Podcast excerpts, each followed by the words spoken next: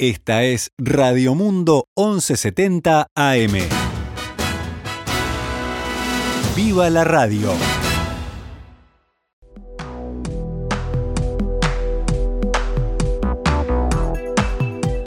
...12 horas 14 minutos... ...damos comienzo a una nueva edición... ...de Noticias al Mediodía... ...en este martes... ...que es 5 de octubre del año 2021... ...cuando actualizamos la información para todos ustedes.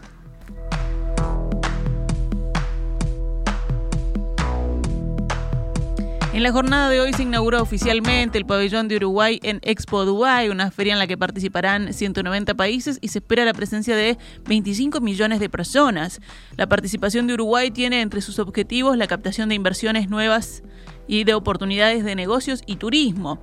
En su primera jornada, en Emiratos Árabes Unidos, el ministro de Industria, Energía y Minería, Omar Paganini, dialogó con el ministro de Energía e Infraestructura, Suhail Mohamed Al-Masruey, el jerarca calificó esta reunión como productiva en el sentido de estrechar los vínculos entre los dos países de cara al futuro.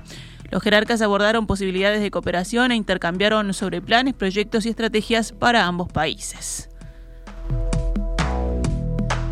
Paganini también mantuvo una audiencia con Dubai Electricity and Water Authority, que es la empresa encargada del agua y la electricidad del Emirato. En ese marco visitó su parque solar de más de 100 kilómetros cuadrados y 1,3 gigavatios y su centro también de innovación sobre energía solar. Investigan y apoyan las startups en estos temas, explicó el titular del Ministerio de Industria, Energía y Minería, quien consideró la visita como muy interesante. Posteriormente mantuvo una audiencia con la ministra de Ambiente y Estrategia Alimentaria de Emiratos Unidos, Emiratos Árabes Unidos, Mariam Al-Meri. El secretario de Estado describió también esta reunión como excelente. Discutimos oportunidades de aumentar el comercio y las inversiones entre los dos países, relató Paganini, hubo una gran complementariedad y proyectos en común. En esta jornada, además de la inauguración del pabellón de Uruguay, que sería hace una hora más o menos sobre las 11 de nuestro país, el ministro de tarde mantendrá audiencias con la Cámara de Comercio de Dubái y con la ministra de Estado para la Cooperación Internacional y directora de esta Expo Dubái, Rim Al-Hashimi. Venimos a nuestro país. El intendente de Salto, Andrés Lima, anunció un nuevo puerto de barcazas en Uruguay sobre el arroyo Itapeví, al norte de la represa de Salto Grande. Es el primer anuncio de un puerto de un nuevo puerto en el Uruguay luego de muchos años, según informó Lima, el proyecto se concretará con una inversión de alrededor de 40 millones de dólares por parte de inversores privados de origen nacional. El puerto permitirá recibir barcazas que traen producción desde el sur de Brasil hacia el norte del país, especialmente sojas y otros granos, que luego se integrará en una cadena logística de transporte nacional hasta el puerto de Montevideo. El nuevo puerto en Salto se ubicará al norte de la represa de Salto Grande y esto implica además trabajar en la caminería departamental que permitirá el tránsito hasta la Ruta 3, cuyas reparaciones y mejoras están comprometidas por el Gobierno Nacional. El jerarca aseguró que esto dará mayor vitalidad al departamento dando vida en este caso y apuntalando el transporte local, sin duda el transporte nacional, sin duda que esto es beneficioso. En el caso nuestro como gobierno departamental, está claro que lo que queremos y lo que nos interesa es que se concrete en definitiva un puerto. Salto lo necesita, que genere una movilidad que también beneficie en este caso al transporte nacional, que genere empleo en la región y apostamos en este caso al desarrollo. El ministro de Relaciones Exteriores, Francisco Bustillo, se reunirá hoy por primera vez con el nuevo canciller argentino, Santiago Cafiero, en Buenos Aires. La noticia fue consignada por el diario El Cronista de Argentina y confirmada por medios uruguayos. El jefe de la diplomacia uruguaya será recibido a las 13 horas por su par argentino en el Palacio San Martín.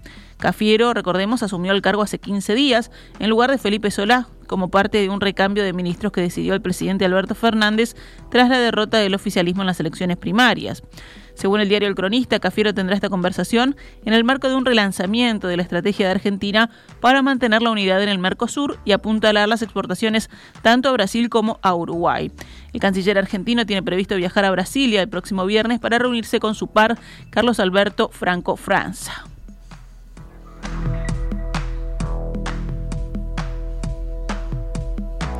La Secretaría Nacional contra el Lavado de Activos y Financiamiento del Terrorismo, la CENACLAFT, analiza lo que podría implicar a Uruguay respecto a los Pandora Papers.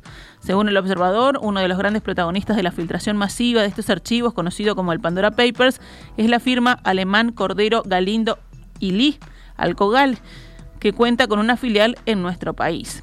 A través de la solicitud de información, la Secretaría Antilavado busca constatar si Alcogal es un sujeto supervisado por ella y, de ser así, tiene previsto realizar una inspección, según señaló ese medio Gustavo Misa, supervisor del área de fiscalización. El problema es el origen del dinero. Si es producto de su actividad comercial lícita, no hay problema, dijo el funcionario.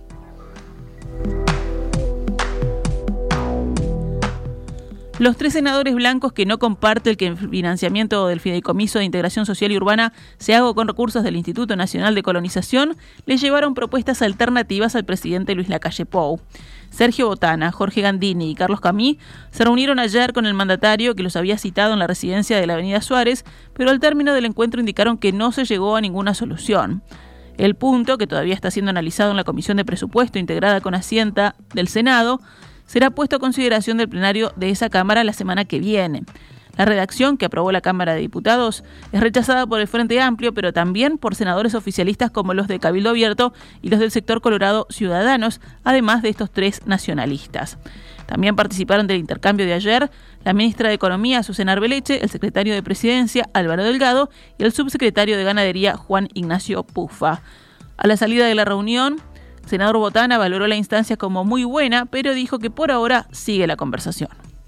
Hasta ahora cada uno mantiene sus posiciones, no hemos llegado a entendimientos que obviamente todos queremos llegar, pero bueno, este, indudablemente hay enfoques diferentes. Eh, también hemos puesto arriba de la mesa alguna alternativa de financiamiento que no estaba considerada y que será estudiada y que, bueno, podría ser un camino de, de salida. Botana indicó que las propuestas fueron escuchadas en profundidad y el Poder Ejecutivo inició un análisis de ellas. El senador Gandini resumió que hubo un intercambio jugoso de visiones y de propuestas que todavía no llegaron a cuadrar en una idea común. El Frente Amplio, por su parte, está terminando de definir su propia alternativa de solución para ofrecer al oficialismo sobre cómo financiar el plan de regularización de asentamientos. Estamos tratando de dar una mano porque nos preocupa la gente. Eso fue lo que dijo la senadora Lucía Topolansky hablando con el diario El País y añadió, hemos estado buscando distintas partidas en el presupuesto y estamos redactando algo para ver si los convence. Seguimos con noticias políticas. Esta tarde será presentado un nuevo grupo dentro del Frente Amplio, conformado a partir de la alianza de los sectores sereñistas y progresistas. Según un comunicado emitido por estos sectores, la nueva agrupación representa un acuerdo amplio y unitario que reúne a ocho diferentes sectores y agrupaciones políticas frente amplistas. En el documento expresan que todos los sectores comparten una mirada coincidente sobre la necesidad de renovar el Frente Amplio y proponer una visión país de desarrollo sostenible e inclusivo. Este nuevo espacio político estará conformado por Asamblea Uruguay, Fuerza Renovadora, Partido Demócrata Cristiano, Plataforma, Claveles Rojos, Movimiento Humanista, Izquierda Cristiana, Frente Río Negro y Magnolia.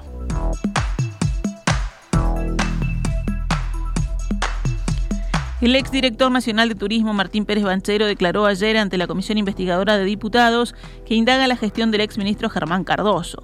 Cardoso estuvo presente en su calidad de diputado, pero no intervino. Este fue el primer encuentro cara a cara de ambos correligionarios colorados tras las acusaciones de Pérez Banchero en contra de Cardoso respecto a las compras directas de espacios de publicidad durante la gestión de este como ministro, publicadas por el semanario Búsqueda. Ante los legisladores, el exdirector ratificó las denuncias que difundió en agosto a través de búsqueda, en el sentido de que durante la gestión de Cardoso las compras directas eran la regla y no como deben ser la excepción, dijo. Además sostuvo, según el observador, que ni siquiera se cumplía con los mecanismos previstos para las adquisiciones directas, como por ejemplo obtener los certificados correspondientes del Ministerio de Economía. En su testimonio, el exdirector de Turismo explicó el motivo detrás de su renuncia que luego resumió en declaraciones a la prensa. Nuestro cese no fue por 122 expedientes sin firmar, nosotros nos fuimos con todos los expedientes firmados y fue sí este, por negarnos a firmar expedientes con los que no estábamos de acuerdo. En la fondo, en el fondo, pero fundamentalmente en la forma. En la forma por la contratación directa y en la forma, y esto es claro, por la falta de informes. Yo quiero dejar claro también que esto no fue nunca una cuestión personal. En su momento, el ministro era Cardoso, pero cualquier jerarca que pida una cuestión que nosotros entendemos que no corresponde y que es violenta, que violenta este, la vía administrativa y que cosa que es una excepción pasa a ser una regla, nosotros con Cardoso o con quien sea hubiésemos actuado de la misma manera. Durante la sesión y consultado por el diputado del Frente Amplio Nicolás Viera sobre qué lo llevó a hacer las denuncias públicas, Pérez Banchero respondió que cuando se lo cesó sintió la necesidad de dar explicaciones a su grupo político en Colonia, según el diario El País. Ante la pregunta de si todas las contrataciones de los medios se hacían con la participación de la agencia de publicidad, el exdirector de turismo contestó, no, justamente este es el gran tema. Queríamos la regla de la licitación y se va a la compra directa como regla y se excluye los informes de la agencia contratada y esto es lo más importante, subrayó Pérez Banchero, citado por el país. Añadió que la agencia de publicidad cobra entre 10 mil y 12 mil dólares al mes para brindar asesoramiento al ministerio. No se usaban los informes de la agencia, las decisiones eran tomadas por esta coordinación técnica y por el ministro Cardoso con sus adscriptos, dijo, sin participación institucional del ministerio, fue lo que señaló Pérez Banchero. Por su parte, la agencia de publicidad Young and Rubicam corrigió una versión del diputado colorado Conrado Rodríguez, uno de los cinco integrantes de la comisión investigadora de la gestión del Ministerio de Turismo entre 2010 y 2021. Rodríguez había declarado más temprano ayer que fue esa agencia la que en definitiva hizo conocer al Ministerio las ofertas de contratación de espacios publicitarios de la agencia Kirma. Luego, la agencia Young and Rubicam, a través de un comunicado, expresó que aclara que la propuesta de la empresa Kirma llegó a la agencia desde el ministerio a través del señor Elvio Rodríguez y del asesor del exministro Germán Cardoso, el doctor Daniel Reta. También afirmó que cuenta con la documentación probatoria que sustenta la presente aclaración.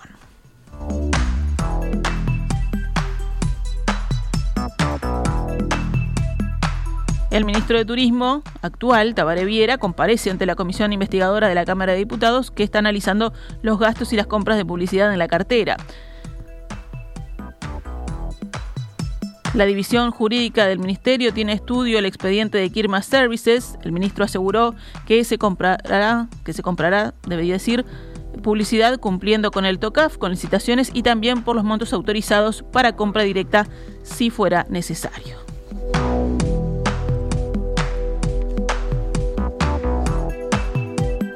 Pasamos ahora a las noticias de la emergencia sanitaria. Ya está abierta la agenda de vacunación para personas mayores de 60 años y para el personal de la salud que quiera recibir la tercera dosis contra COVID-19 con Pfizer.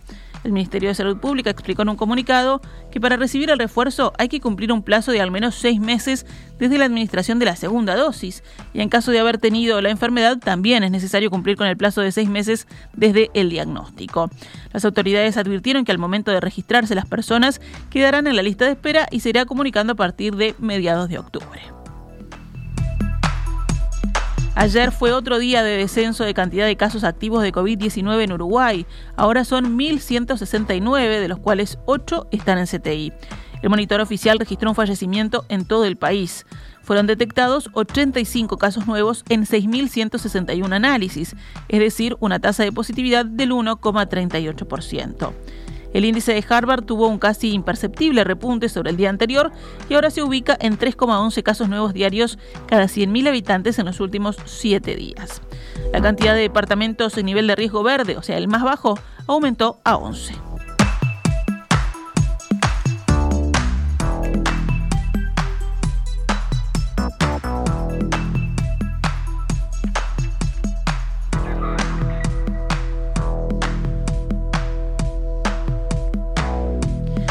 Cerramos el panorama nacional con otras noticias. Ayer abrieron las inscripciones para iniciar en las escuelas públicas de todo el país.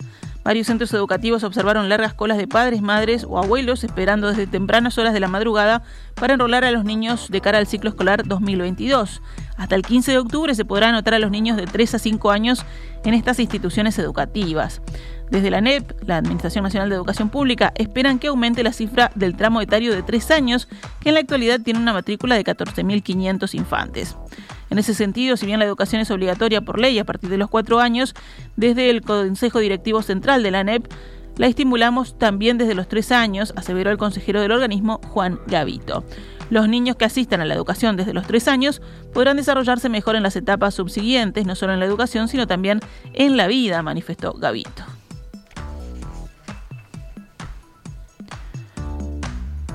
Actualizamos a cuánto cotiza el dólar a esta hora en pizarra del Banco República. 41 pesos con 90 para la compra y 44 con 10 para la venta.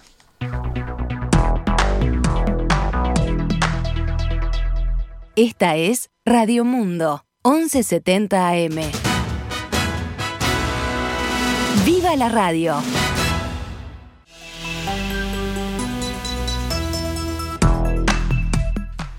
12 horas 32 minutos, vamos rápidamente al panorama internacional. En el Vaticano, el Papa Francisco manifestó su inmenso dolor por las miles de víctimas de abusos sexuales en el seno de la Iglesia Católica en Francia, denunciados esta mañana por una comisión independiente de ese país.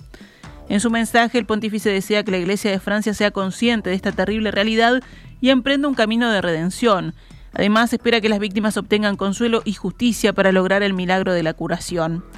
Hasta inicios de 2000, del año 2000, la Iglesia Católica Francesa mostró una cruel indiferencia con las víctimas de esos abusos que tuvieron un carácter sistémico, según explicó el presidente de la comisión Jean-Marc. Tras la publicación del informe, el episcopado francés expresó este martes vergüenza y espanto por lo ocurrido y pidió disculpas a las víctimas. Según se constata, al menos 216.000 menores fueron víctimas de abusos sexuales por parte de sacerdotes y religiosos en Francia en los últimos 70 años. En Afganistán, el enviado del Reino Unido, Simon Gass, se reunió con líderes talibanes esta mañana en Kabul. Gass se reunió con altos responsables talibanes, incluyendo al ministro de Relaciones Exteriores, Amir Khan Mutaki, y el viceprimer ministro Abdul Ghani Baradar, según señaló el Foreign Office en un comunicado. Estuvo acompañado del encargado de negocios de la misión británica para Afganistán, que fue trasladado a Doha, en Qatar, tras la salida de las últimas tropas extranjeras de Afganistán el 30 de agosto. Abordaron la crisis humanitaria de ese país, en cómo impedir que el país vuelva a convertirse en un foco de terrorismo internacional y en la necesidad de permitir a los afganos y a los extranjeros partir del país si lo desean, según añadió la misma fuente. También en Afganistán las niñas regresaron a algunas escuelas secundarias de la provincia de Kunduz, en el norte del país, pero esta medida no se aplica a todo el territorio. Las niñas van a la escuela secundaria en Khan Abad, escribió el portavoz talibán, que fue designado como representante permanente del país en las Naciones Unidas. Pero en Kabul, Mohammad Abid, un funcionario del Ministerio de Educación, explicó que las reglas no habían cambiado. Las escuelas secundarias siguen cerradas para las niñas, precisó.